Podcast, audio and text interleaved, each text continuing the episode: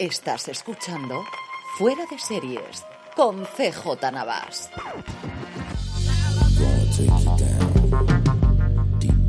Bienvenidos a Streaming, el programa diario de Fuera de Series en el que un servidor, CJ Navas, te trae las principales noticias, trailers, estrenos y muchas cosas más del mundo de las series de televisión. Edición del jueves 19 de mayo y seguimos con nuestro repaso a los afrons, seguimos con nuestro repaso a las series renovadas, canceladas y las nuevas series, los nuevos encargos de las cadenas americanas, especialmente sus cadenas en abierto. Es el turno de Fox, una Fox que todos sabemos tuvo muchísimos cambios recientemente con la venta de los estudios, pero que sigue funcionando a nivel de cadena. Es cierto que con mucho reality en los últimos tiempos, pero sigue manteniendo muchas series y especialmente muchas series de animación, incluidas nuevas que llegan, como comentaremos después. Primero, series veteranas, series que tenían más de una temporada al llegar a esta última temporada 2021-2022. ¿Cómo ha quedado la cosa?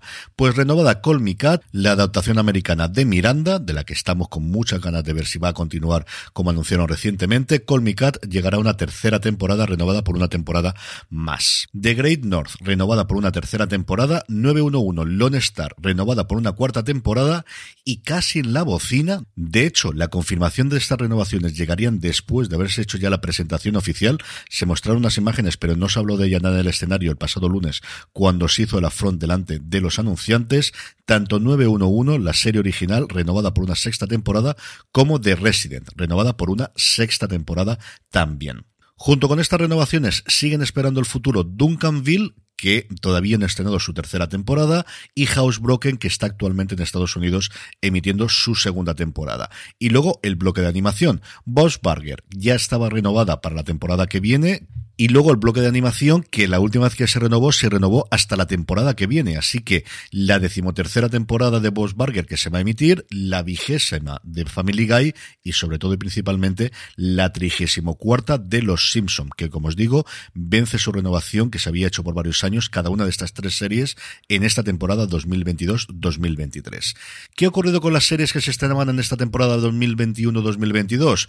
Pues 50 y 50, tres cancelaciones de Big Leap. Our Kind of People y Pivoting y tres renovaciones, The Cleaning Lady, Fantasy Island y Welcome to Flash. En cuanto a novedades, cinco series nuevas a las que hay que añadir una sexta, Monarch, que fue encargada el año pasado, pero que al final se decidió que se estrenaría durante la próxima temporada 2022-2023. Para aquellos que no lo recordéis, Monarch es una serie sobre una familia dedicada a la música country, que está considerada la primera familia, empieza a haber pues, gente que quiere quitarle ese trono y a partir de ahí, pues peleas, disputas dentro de la familia con la gente que intenta amenazar su legado y este tipo de cosas. La serie lleva desarrollándose desde el 2019 y uno de los productores ejecutivos es uno de los mayores managers del mundo de la música country, así que lo normal es que tengamos o como protagonistas o como estrellas invitadas a mucha gente de este género en Estados Unidos.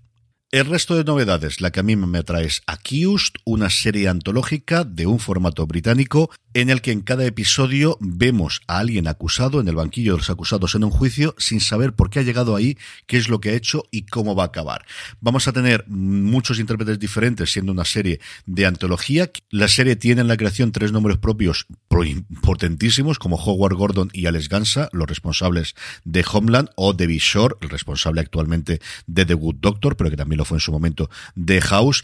Y para el piloto, ni más ni menos, tiene a Michael Chiklis haciendo de este acusado, no sabemos nada inicialmente de qué es lo que le acusan, y como director a Michael Cuesta, responsable de algunos episodios de Homeland y también recientemente de Dopsic.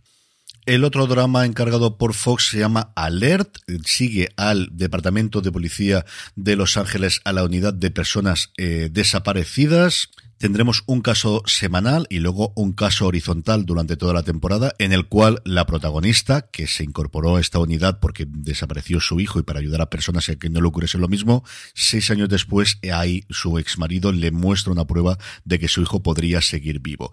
Nombres propios detrás, importantísimos también, como el showrunner de The Blacklist, Josh Ace Drath, y por otro lado Jamie Foxx. Y el resto de los proyectos son tres comedias, una de ellas de imagen real, llamada Cindy Snow, creada por el responsable de The Flight Attendant, sigue a la meteoróloga más conocida de Savannah, Georgia, que detrás de las cámaras, pues no la mejor persona del mundo. A Cindy le pasa lo que cosas que ocurren en las series y es que se da un golpe en la cabeza, ve imágenes del futuro y a partir de ahí decide de empezar a ser una mejor persona. Y las otras dos son comedias animadas. La primera de ellas, Grimsburg, está interpretada por John Hamm. Hamm va a interpretar a Marvin Flood, el mayor detective de toda la historia, que solo tiene un misterio que no puede resolver, que es su familia. Ahora vuelve a Greensburg, que es la ciudad donde todo el mundo tiene un secreto 3, la ciudad de su familia, y a partir de ahí pues lo que suele ocurrir en las comedias de animación de la Fox. La otra comedia se llama Crapópolis, sigue a un conjunto de dioses, humanos y monstruos que tratan de dirigir la una de las primeras ciudades sin matarse entre ellas, y aquí dos nombres importantes. Dan Harmon, el creador de Community, el co-creador de Ricky Morty, que es uno de los creadores de esta serie, y prestando su voz para uno de los personajes principales, Hannah Waddingham, recientemente ganadora del Emmy por su papel en Ted Lasso, a ver si le dejan cantar más de lo que le dejan cantar en la serie de Apple TV Plus.